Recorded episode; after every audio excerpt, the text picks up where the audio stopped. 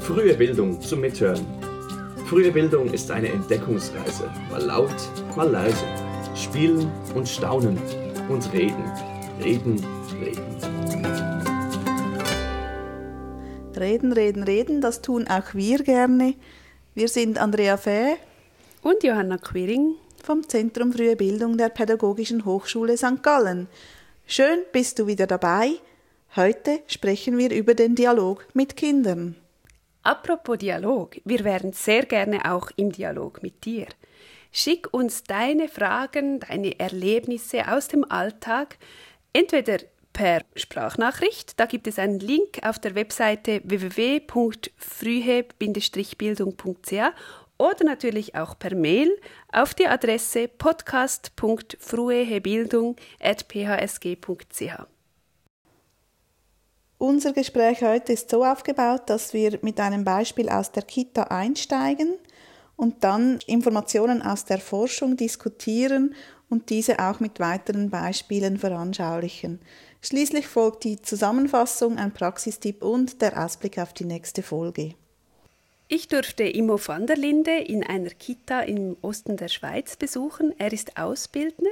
Wir saßen gemeinsam an einem Tisch und er hat mir Folgendes erzählt.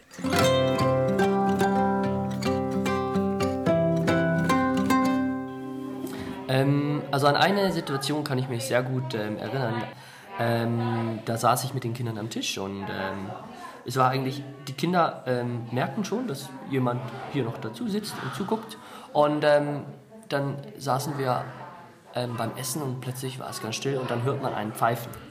Und das war der Feuermelder, der keine Batterie mehr hat. Und äh, dann merkte ich sofort, oh, da ist Interesse. Die Kinder wissen nicht genau, was das ist, was das für ein Geräusch ist. Ich hätte natürlich jetzt auch einfach weiter essen können mit den Kindern, aber ich habe sofort gesagt, oh Kinder, hey, hört mal zu, da oben ist der Feuermelder. Und dann haben die Kinder, wir haben ein Kind, das, ähm, das kommt aus dem italienischen Bereich und das fragte mich so, so, sofort, Auto? Weil, weil es wusste nicht genau, was es genau für ein Geräusch ist. Es kannte das Geräusch nicht oder wusste es nicht, wie es es benennen sollte. Und äh, dann habe ich ihm gesagt, das ist ein Feuermelder und habe dann halt ganz genau den Kindern erklärt, für was ein Feuermelder überhaupt da ist, dass wenn es brennt, dass der anfängt zu pfeifen und dass der jetzt leer ist, die Batterie. Ja, und dann waren wir schon im Gespräch mittendrin, weil was ist eine Batterie? Wie kann eine Batterie leer werden? Und äh, warum brennt es überhaupt? Und äh, wie ihr seht, ich könnte jetzt ewig weiter erzählen, aber man kann solche Sprachförderungen dann ewig weiterziehen und den erklären oder den Kindern erklären, wie die Welt funktioniert. Und ganz wichtig ist einfach, die Kinder an diesen Gesprächen teilhaben zu lassen. Heute widmen wir uns einem Problem, auf das uns die Forschung aufmerksam gemacht hat. In Untersuchungen wurde immer wieder bestätigt, dass längere Dialoge, so wie sie von Immo van der Linde gerade berichtet wurden, in Institutionen eher selten vorkommen. Gleichzeitig sind sie aber eigentlich ein wichtiges Qualitätsmerkmal.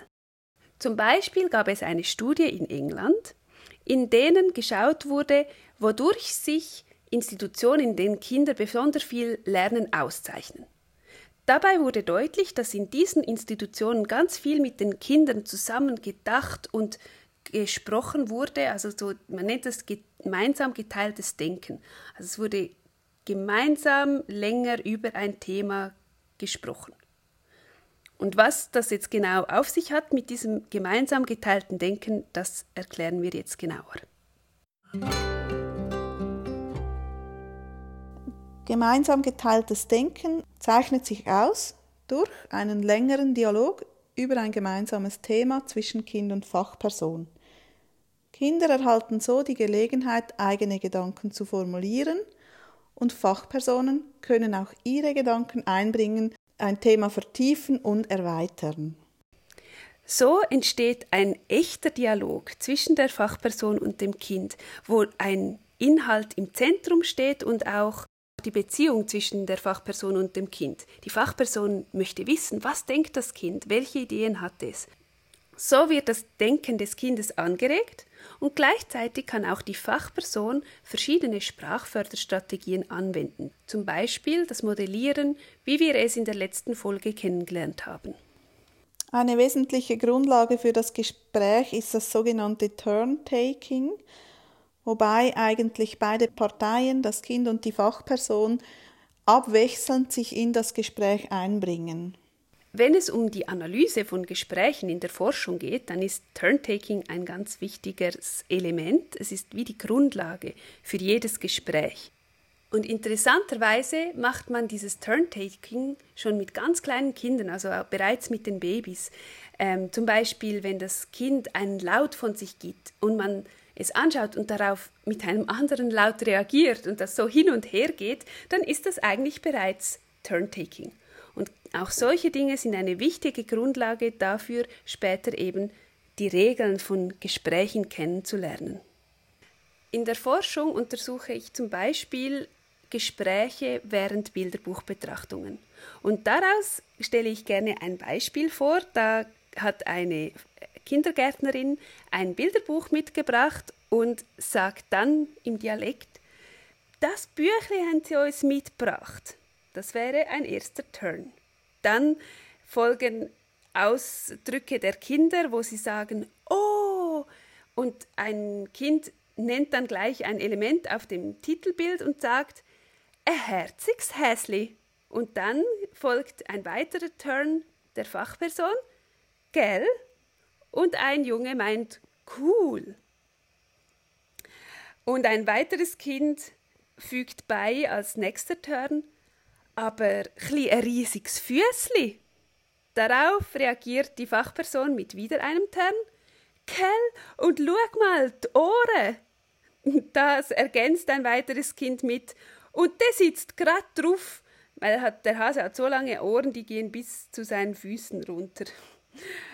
Ähm, und das sagt dann auch ein Kind in einem nächsten Turn, die Ohrenlampe bis zum Schwänzli. Und die Fachperson ergänzt mit einem weiteren Turn, gell, steht fast drauf. Und so geht das dann immer weiter. Also Turn für Turn, das ist ein Beispiel für ein sehr lebhaftes Gespräch. Genau, ein Beispiel aus dem Alltag der Bilderbuchbetrachtung. Also wenn ich mit Kindern zusammen Bilderbücher anschaue, solche längeren Dialoge, Gesprächseinheiten kommen in unterschiedlichen Alltagssituationen vor. Da gibt es Spielsituationen, bei denen Dialoge stattfinden. Es gibt auch Spaziergänge im Garten oder Übergangssituationen wie das Anziehen. Es gibt viele Möglichkeiten im Alltag mit Kindern, um eben diese Dialoge und auch längere Dialoge um einen Gegenstand zu führen. In all diesen Situationen steckt viel Potenzial für Dialoge. Gerade dann, wenn ich präsent in der Situation bin und meine Aufmerksamkeit auch darauf richten kann, wo das Kind gerade ist, wo es hinschaut, ähm, was es gerade macht und wenn ich sehe, es schaut auf etwas Bestimmtes, dann kann ich zum Beispiel auch darauf zeigen und ein, mit einem ersten Kommentar oder einer Frage in den Dialog einsteigen. Als nächstes lasse ich natürlich dem Kind auch Zeit, seine eigenen Gedanken zu formulieren. Also ich nehme mich auch zwischendurch bewusst wieder zurück und höre zu oder schaue, beobachte weiter, worauf das Kind seinen Aufmerksamkeitsfokus setzt. Und wenn das Kind in seiner Sprachentwicklung oder in seinen sprachlichen Fähigkeiten noch nicht so weit ist, dass es so leicht einfach frei antworten kann, dann kann ich ihm viel Unterstützung bieten, indem ich zum Beispiel Alternativfragen stelle. Oh, da ist ein Schmetterling. Was denkst du, ist er weiß oder blau? Und dann habe ich dem Kind ein Angebot gemacht, wo es zuhören konnte und dann selbst auswählen kann, welche Antwort es geben will. Oder sogar, wenn es zum Beispiel ganz schüchtern ist, stelle ich vielleicht sogar nur eine Ja-Nein-Frage und frage, hast du den Schmetterling gesehen? Und dann kann das Kind auch einfach nur nicken oder mit dem Kopf schütteln. Und schon bin ich aber in einer Interaktion. Wenn ich einem Kind mein Interessen an seinen Themen zeige und aufmerksam bin bei diesen ähm, Dingen, die das Kind interessiert, dann stärke ich auch die Beziehung die ich zum Kind habe. Also das Kind erfährt von mir Aufmerksamkeit, Empathie und so baut es auch die Beziehung auf. Und genau diese Beziehung ist auch Basis für einen Dialog. Wenn ich eine gute Beziehung zu einem Kind habe, dann fühlt sich das Kind wohl und kann sich in den Dialog besser einbringen.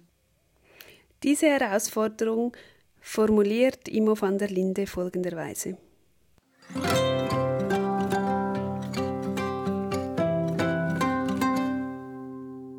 Also Herausforderungen sehe ich, wenn ähm, Kinder noch nicht richtig in der Gruppe integriert sind. Also das heißt vor allem, wenn Kinder ganz neu hier sind, weil äh, meiner Meinung nach, unserer Meinung nach, in diesem Betrieb ist grundsätzlich Kinder müssen zuerst in die Gruppe integriert sein und müssen sich wohlfühlen und dann kommen sie auch aus sich heraus und dann fangen sie an zu reden. Also das heißt, wenn diese Faktoren stimmen, dann können wir mit der Sprachförderung anfangen und dann wird das Kind auch von alleine langsam anfangen zu reden. Das ist die Basis, die wir haben müssen, um überhaupt so weit zu kommen. Beziehung als Basis für den Dialog, so die Worte von Imo van der Linde und unsere Einführung in die Zusammenfassung von unserem Gespräch von heute. Wie wir gesehen haben, bieten längere Dialoge eine Menge Chancen. Wir können dem Kind zeigen, dass wir uns für seine Welt, seine Sicht und seine Ideen interessieren. Gleichzeitig regen wir das Kind zum Denken an, indem wir ihm Dinge erklären oder unsere Sichtweise einbringen. Gleichzeitig fördern wir ganz nebenbei auch seine Sprache. Ein Begriff, der damit im Zusammenhang steht, ist das Turn-Taking, also das Hin und Her des Gesprächs zwischen mir und dem Kind auf Augenhöhe. Die Grundlage für solche Gespräche bildet ein gemeinsamer Aufmerksamkeitsfokus auf ein Thema oder einen Gegenstand. Das stellt uns vor die Herausforderung, ganz präsent in der Situation mit dem Kind zu sein. Und das Interesse auf das zu richten, das das Kind auch interessiert. Wer sich gerne vertieft mit der Chance von Dialogen für Sprachförderung auseinandersetzen möchte, für den haben wir auf der Webseite in den Show Notes Links verlinkt zu Literatur und zu einem Coaching-Angebot. Nun aber zu einem Ausblick auf das nächste Thema. Was erwartet uns, Andrea? In der nächsten Folge sprechen wir über Gender und eine gendersensible Haltung in der pädagogischen Praxis im Frühbereich. Zum Abschluss hören wir Alexandra Weibel, eine Expertin für Sprachförderung. Sie arbeitet am Zentrum Frühe Bildung der Pädagogischen Hochschule St. Gallen und macht auch Coaching zu Sprachförderstrategien. Ich habe sie im Gespräch gefragt, was sie uns zum Abschluss noch mitgeben möchte. Und das hat sie gesagt. Ja, das Wichtigste ist, glaube ich, dass wir uns einfach Zeit nehmen, längere Gespräche mit Kindern zu führen. Denn alle diese alltagsintegrierten Sprachförderstrategien, die kommen ja nicht einzeln isoliert voneinander vor, sondern äh, wir können sie alle in den Dialogen einsetzen, die wir mit den Kindern führen. Und äh, da stellen wir Fragen, da gibt es neuen Wortschatz. Und wenn wir bei diesen Gesprächen genau auf das eingehen, was die Kinder gerade interessiert, dann ist das sehr spannend. Die Kinder lernen und es macht uns allen viel Freude, gemeinsam Gespräche zu führen und Sprache zu lernen. Das war frühe Bildung zum Mithören. Schön warst du dabei. Welche Themen beschäftigen dich? Schreib uns eine Mail auf podcast.fruehebildung.pasg.ch oder schick uns eine Sprachnachricht via Webseite www.frühe-bildung.ch. Der Podcast ist eine Produktion des Zentrums Frühe Bildung der Pädagogischen Hochschule St. Gallen unter der Leitung von Johanna Quiring. Für die Musik war Michael Duss verantwortlich, zusammen mit Gabriel Meyer. Vielen Dank fürs Zuhören und bis zum nächsten Mal.